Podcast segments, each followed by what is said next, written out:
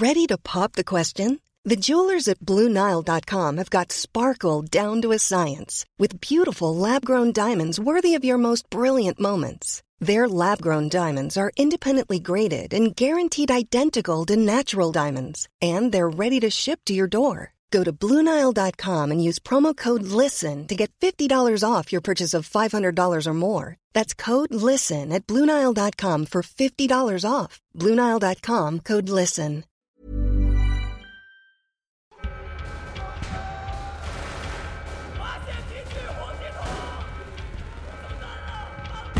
Nous sommes le 5 septembre 2025, dans les sous-sols de l'immense palais de l'Assemblée du peuple, à Pékin. Au beau milieu de ce dédale, caché dans une pièce sécurisée, Xi Jinping, le président de la République populaire de Chine, tente désespérément de contacter ses derniers fidèles au sein de l'armée, pour qu'on vienne le dégager de sa situation désespérée. Une explosion retentit, suivie de multiples coups de feu. Il sait, il sait que les putschistes approchent. Le vieil homme de 72 ans comprend alors que tout est terminé. Abattu, il donne l'ordre à ses gardes du corps de sortir de la pièce, se dirige vers son bureau et tire un revolver d'un tiroir. Alors qu'il entend les cris se rapprocher, Xi Jinping n'a plus qu'une seule chose à faire et pointe le canon de son revolver sur sa tête. Dans ce scénario d'anticipation, peu après l'éclatement de la bulle immobilière en 2025, la République populaire de Chine s'est enfoncée progressivement dans une profonde crise économique et sociale, qui aura pris de court tous les observateurs internationaux. À la stupéfaction générale, les faiblesses de la seconde économie du monde sont exposées à tous, alors qu'à l'intérieur du pays, un putsch des élites du parti ainsi qu'une contestation sociale inédite sont en cours. Bonjour à tous chers abonnés et spectateurs, aujourd'hui nous partons à la chasse aux dragons car nous allons voir ensemble un scénario d'anticipation où la République populaire de Chine s'écroule à partir de 2025. Mais comment, de quel droit, par quel facteur? Eh bien nous allons voir ça tout de suite après le générique.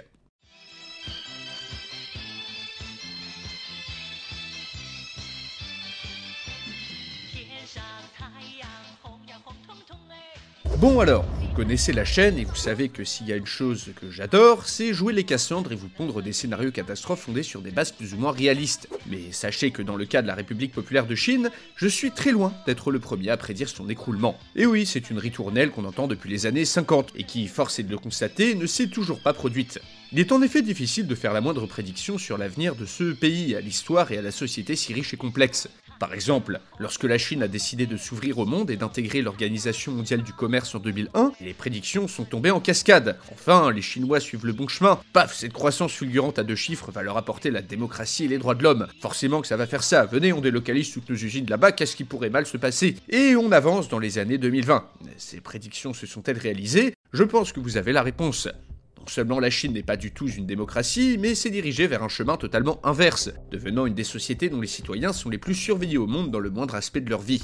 Alternativement, la Chine s'est érigée en championne d'un modèle de développement concurrent à l'Occident, étendant son influence grâce aux nouvelles routes de la soie, distribuant des milliards et des milliards de dollars de prêts à de nombreux pays en échange de terres, d'infrastructures ou de ressources. À peu près personne ne l'avait vu venir à l'époque, et moi je n'ai pas non plus la prétention de connaître l'avenir. Donc sachez que dans cette vidéo, on reste dans la supposition, mais une supposition qui va se baser sur des facteurs bien réels. Car même si le développement économique et social récent de la Chine est exceptionnel à bien des titres, que ce pays a largement le potentiel de dépasser les États-Unis dans tous les domaines, de nombreux risques se cachent au tournant. Mais lesquels? Parle-t-on d'une potentielle révolution démocratique du peuple, style place Tiananmen? Peu probable. Et à mon avis, si révolution il y a, elle se déclenchera principalement sur des critères économiques. Faut pas oublier que si le peuple chinois est largement dépolitisé aujourd'hui, c'est également parce que le pouvoir pouvait garantir jusque récemment une augmentation continue du niveau de vie, grâce à la croissance démentielle qu'a connue le pays ces dernières décennies. Or, cette période est maintenant terminée. Bon ok, même si la croissance du pays ferait rêver bien des gens en Europe, la production industrielle stagne, et les perspectives pour la jeunesse ne sont plus aussi bonnes qu'avant. Le parti est donc de moins en moins capable de garantir de meilleures conditions de vie pour les générations futures, ce qui est une des raisons majeures pour lesquelles les Chinois acceptent les aspects autoritaires du régime. En gros, osef d'être fliqué tant qu'on peut consommer et vivre de manière confortable. Or, ce pacte social, cette sorte d'entente informelle entre le peuple et son gouvernement, ne fonctionne plus si l'économie ralentit et si la population commence à s'appauvrir. L'horizon économique chinois est également assombri plus récemment par des mesures anti-Covid drastiques et souvent meurtrières. Le résultat ne s'est pas fait attendre. L'année dernière, des manifestations d'une ampleur inédite se sont déclenchées partout en Chine. Dans les nombreuses vidéos qu'on a pu voir, les participants n'hésitent plus à appeler à la démission de l'indéboulonnable président Xi Jinping, dont la pensée a récemment été inscrite à l'intérieur de la constitution chinoise, rien que ça. Bien sûr, ces manifestations ont vite été réprimées et ne semblent pas être parties pour durer, mais ce genre de signaux faibles peuvent aussi être interprétés comme des indices. Des indices que le pouvoir chinois est plus fébrile qu'on ne pourrait le penser, car le ralentissement de la croissance n'est qu'un seul des problèmes parmi les immenses défis qui attendent le pays. L'effondrement de la démographie, par exemple, sera un souci majeur dans une Chine qui devrait commencer à perdre des habitants dans les prochaines années, et dont le système de retraite n'est pas adapté pour les armées de vieux qui vont bientôt sortir du marché du travail. La perte de compétitivité des salariés chinois est également une menace, d'autant plus que les jeunes peinent à trouver leur place sur le marché du travail. Enfin, l'économie chinoise pourrait potentiellement se cracher sévère à cause de la bulle immobilière. Le bâtiment, ce secteur qui représente 30% du PIB et 10% des emplois chinois est dépendant de ces millions d'appartements à moitié construits dans lesquels des dizaines de millions de Chinois ont investi. Vous avez sûrement vu des images de ces villes fantômes qui ont poussé un peu partout dans le pays, où personne ne veut habiter, et dont la seule utilité est la spéculation. Un secteur dont les faiblesses ont récemment été mises en lumière suite à la presque faillite d'Evergrande, le plus gros promoteur immobilier chinois, qui est endetté à hauteur de 300 milliards de dollars. Et c'est par ce biais que va commencer notre scénario, avec un point de départ en 2025. Et en attendant, si vous aimez bien mon contenu, n'hésitez pas à me donner de la force en vous abonnant et en partageant la vidéo. Dans la même veine, vous pouvez aussi aller voir la vidéo que j'ai faite sur une potentielle guerre civile aux États-Unis. Bon, et sur ce assez parlé, place au scénario.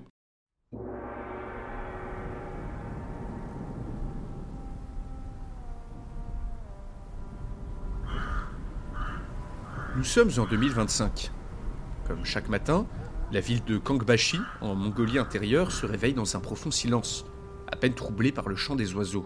Dans les rues, on peut apercevoir un balayeur solitaire traîner ses savates élimées au milieu d'immenses immeubles vides dont la construction ne semble jamais se terminer. Une impression loin d'être fausse, car cela fait plusieurs années que les promoteurs immobiliers chargés d'édifier ces bâtiments n'en sont plus capables. Initialement prévu pour abriter un million d'habitants, Kangbashi est devenu très vite une des centaines de villes fantômes qui parsèment le pays, le symbole de la folie qui s'est emparé des promoteurs chinois depuis les années 90 et qui a mené à l'édification de la plus grosse bulle immobilière du monde. Une bulle qui compte pour presque un tiers de l'économie du pays.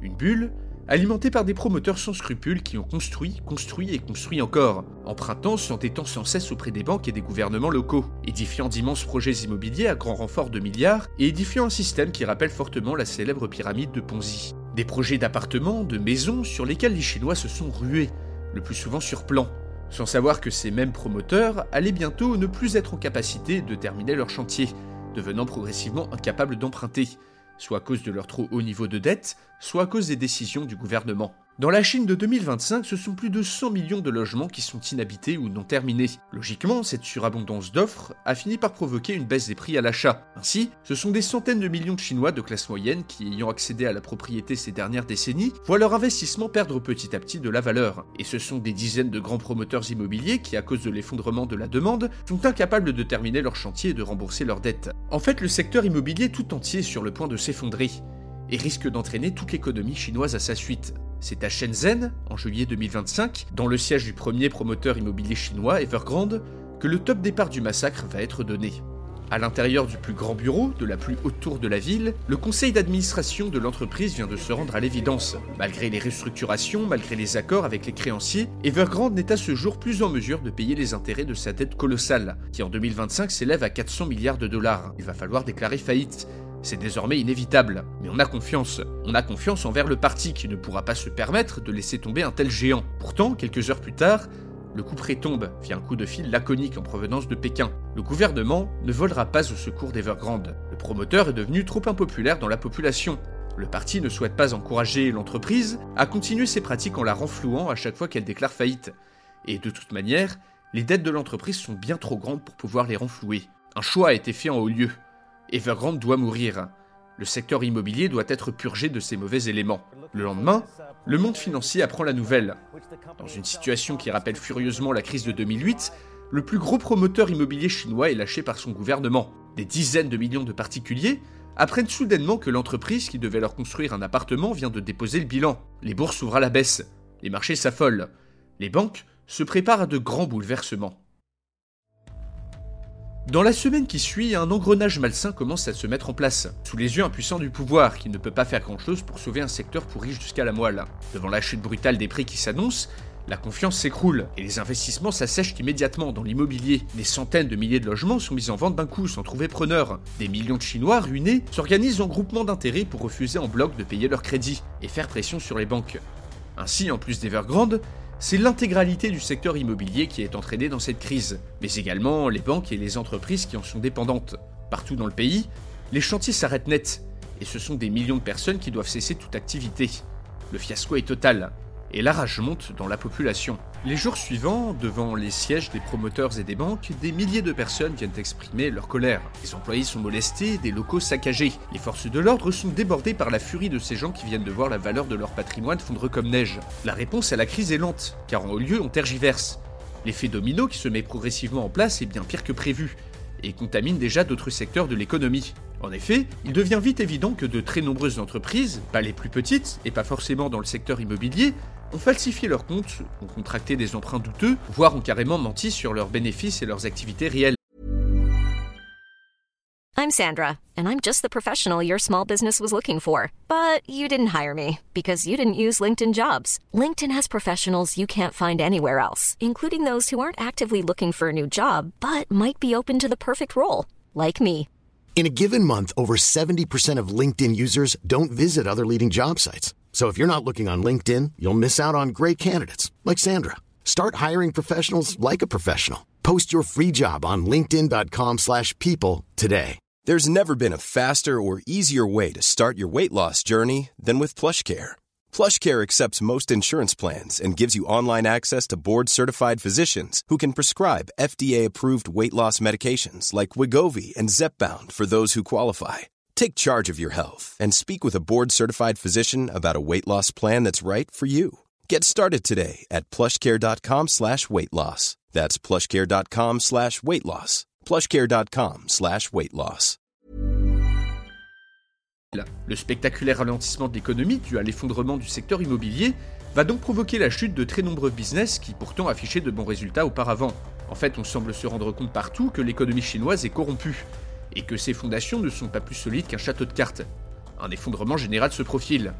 Le pouvoir décide donc de réagir en renflouant les plus grandes entreprises et le secteur bancaire. Des centaines de milliards de dollars d'emprunts sont contractés, dont les particuliers et les petits commerçants, principales victimes de la crise, ne verront jamais la couleur. Pour le gouvernement, il faut avant tout sauver les meubles les plus gros. Et tant pis si la population chinoise doit subir le pire processus de paupérisation de son histoire. Une censure massive de l'Internet, ainsi qu'une répression policière féroce, est estimée suffisante pour mater les mécontents. Mais cette intervention financière de la Banque centrale est très loin d'être suffisante, car la corruption, l'endettement et les falsifications comptables, qui sont pratiques courantes dans les grandes entreprises chinoises, sont bien pires que ce qu'on pensait précédemment. Pendant ce temps, les banques ferment les unes après les autres, les promoteurs immobiliers font faillite en cascade. Bientôt, ce sont des millions de Chinois qui se retrouvent sans travail et sans patrimoine. La réponse du gouvernement étant loin d'être satisfaisante, les armées de nouveaux chômeurs et de propriétaires lésés, pour la plupart des membres de la classe moyenne, soutien traditionnel du pouvoir, descendent dans la rue pour exprimer leur colère. Dans les grandes villes, de très violents affrontements opposent les forces de l'ordre à des manifestants qui n'ont plus rien à perdre. Les morts se comptent vite par dizaines. Désemparés par cette contestation d'une ampleur inédite, le pouvoir s'inquiète particulièrement du développement exponentiel de groupements de citoyens qui s'organisent entre eux afin de s'attaquer directement aux promoteurs et à leur soutien, en refusant de payer leurs prêts tant que leur maison ou leur appartement ne seront pas construits. En effet, via ces groupes, de nombreuses personnes se politisent, et nombreux sont ceux qui s'y montrent critiques envers le pouvoir, qu'ils jugent incapables de gérer correctement la situation. Devant cette menace, Xi Jinping ordonne une répression particulière envers les leaders de ces groupements, ce afin d'éviter la constitution d'une opposition politique parmi le peuple. En l'espace de plusieurs semaines, ce sont donc des centaines de personnes qui disparaissent du jour au lendemain. Enlevés, arrêtés, torturés ou envoyés dans des camps de travail à l'autre bout du pays. Et cette répression a l'effet inverse qu'attendu. Pour la population, ces disparitions font redoubler la contestation. La confiance envers le gouvernement est désormais brisée, et Xi Jinping lui-même est vu comme un complice des promoteurs qui ont ruiné le peuple. Les rumeurs les plus folles et des appels à la révolte circulent sur Internet. Les internautes doivent utiliser d'obscurs codes pour s'organiser, et réussissent ainsi à contourner l'impitoyable censure du gouvernement. La situation n'étant clairement plus sous contrôle, la loi martiale et un couvre-feu sont imposés dans la rue par ordre spécial de Xi Jinping lui-même, sous prétexte d'une résurgence du Covid. En haut lieu, on se montre de plus en plus fébrile devant l'ampleur de la crise. En juillet 2025, les manifestations sont désormais quotidiennes et continuent vaille que vaille, et plusieurs grèves sauvages paralysent les plus grandes usines du pays. La Chine se coupe du monde et ferme ses frontières. Le pays est à l'arrêt, la consommation s'effondre. Les faillites en série des banques et des entreprises ont mis sur la paille des dizaines de millions de Chinois, qui malgré les interdictions descendent chaque jour dans la rue pour exprimer leur mécontentement. Mais contrairement à ce qu'affirment les médias occidentaux qui assistent de loin à ces événements, dans les cortèges, les demandes d'accès à la démocratie ou à plus de liberté sont loin d'être majoritaires. En fait, la plupart des manifestants réclament avant tout un changement de gouvernement, sans changer de système, et le cœur des revendications est avant tout économique. On évite pour le moment de critiquer ouvertement la nature même du régime, et on se contente d'en critiquer les représentants, car on sait que suite à la répression, des milliers de personnes ont disparu, ont été enlevées par les services de sécurité. Les groupements de citoyens qui se sont constitués en réaction aux abus des promoteurs se sont radicalisés et demandent maintenant la démission de Xi Jinping. L'arrêt de la seconde économie du monde n'est pas sans conséquence au niveau mondial. Partout, l'économie commence à souffrir. Des pénuries de produits manufacturés apparaissent, et de nombreuses chaînes d'approvisionnement sont rompues.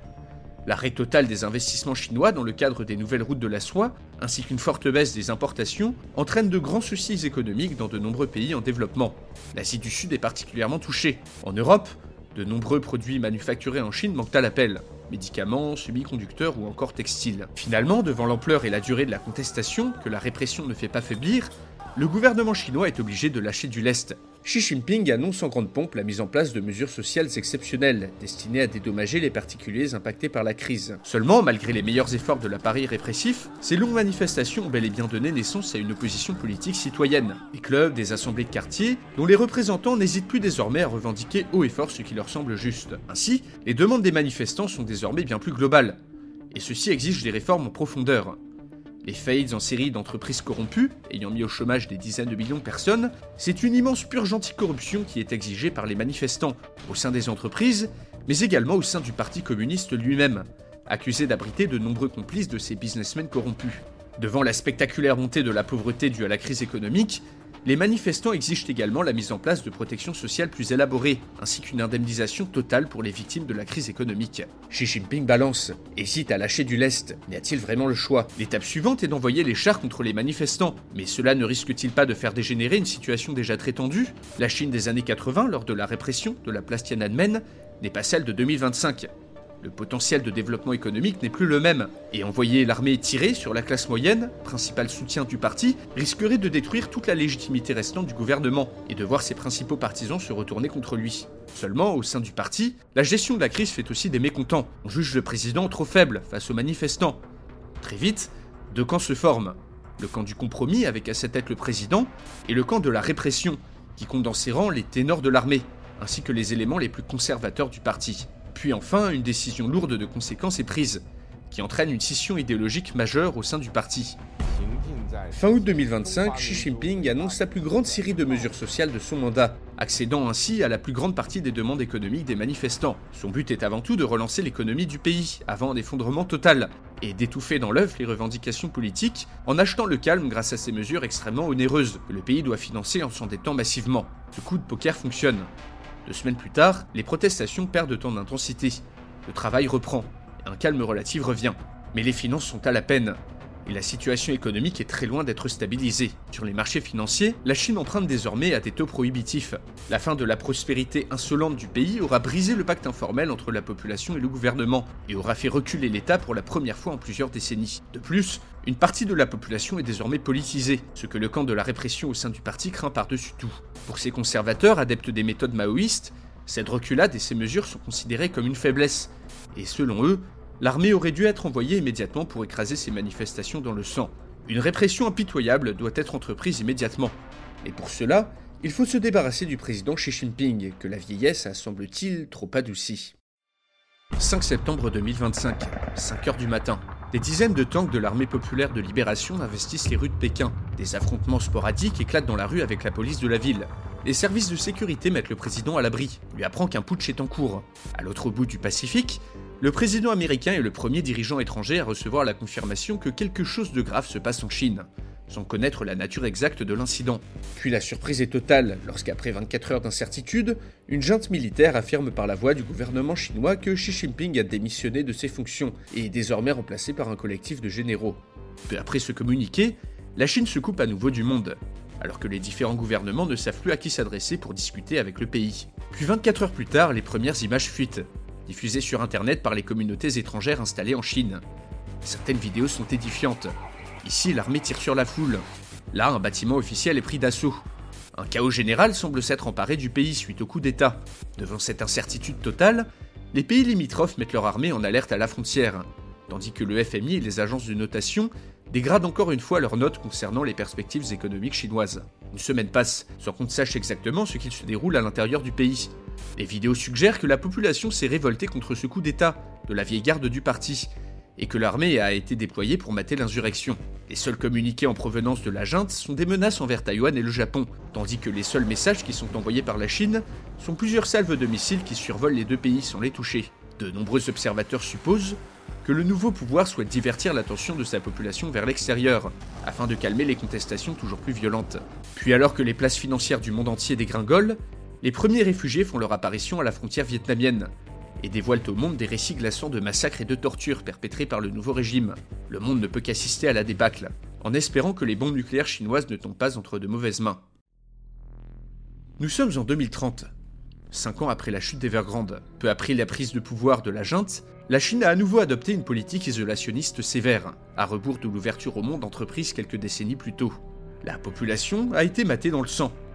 Les résidents étrangers ont pour la plupart été expulsés. L'économie chinoise fonctionne désormais en totale autonomie. Rares sont les gens qui savent ce qu'il se passe à l'intérieur du pays, qui est désormais tenu d'une main de fer par une vieille garde communiste nostalgique de Mao. Fort heureusement, le monde ne s'est pas effondré, et la crise du secteur immobilier chinois ne s'est pas étendue aux autres pays. Par contre, la perte du moteur de la croissance mondiale a eu des effets dramatiques sur de nombreux pays.